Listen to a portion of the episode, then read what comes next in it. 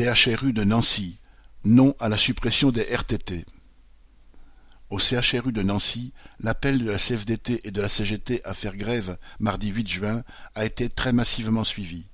700 agents ont manifesté au son des trompettes dans les rues de la ville jusqu'au siège de l'Agence régionale de la santé. L'annonce de la suppression des RTT au 1er janvier 2022 pour les agents des services techniques, logistiques et administratifs a déclenché un vent de colère à l'hôpital. 1200 personnes seraient concernées. Depuis l'application des 35 heures, les agents qui travaillent 7h30 par jour ont en effet 14 jours de RTT, ce qui leur fait l'équivalent de près de trois semaines de congé sur l'année. Ce sont ces récupérations que la direction veut supprimer en faisant passer les agents à 7 heures par jour. Elle compte, grâce à cette opération, supprimer une quarantaine de postes. Pour les agents, qui sont de catégorie C, c'est-à-dire les moins bien payés, l'incompréhension est totale.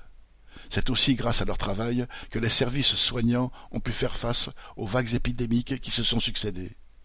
Après tous les efforts consentis pendant plus d'un an de mobilisation, ils n'ont bénéficié d'aucune des augmentations salariales du Ségur de la santé, et voilà maintenant qu'on veut leur supprimer leurs jours de repos.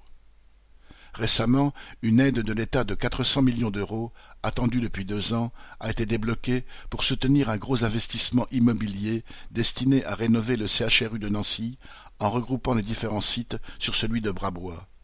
Mais cette aide a été conditionnée à un engagement de la direction à dégager de nouvelles économies. Après les nombreuses fermetures de lits et les centaines de suppressions de postes de soignants des dernières années, qui ont contraint l'hôpital à, déprogrammer une bonne partie des interventions pendant les vagues épidémiques, ce sont les services dits guillemets supports qui sont particulièrement visés.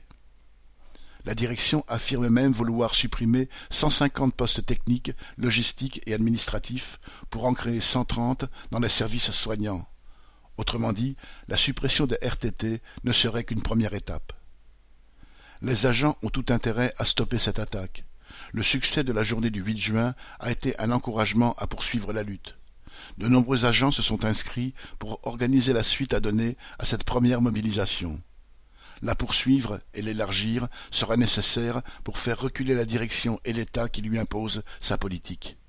Le personnel ne doit pas continuer à faire les frais de sa politique d'économie, qui se traduit par la dégradation du fonctionnement de l'hôpital public correspondant Hello.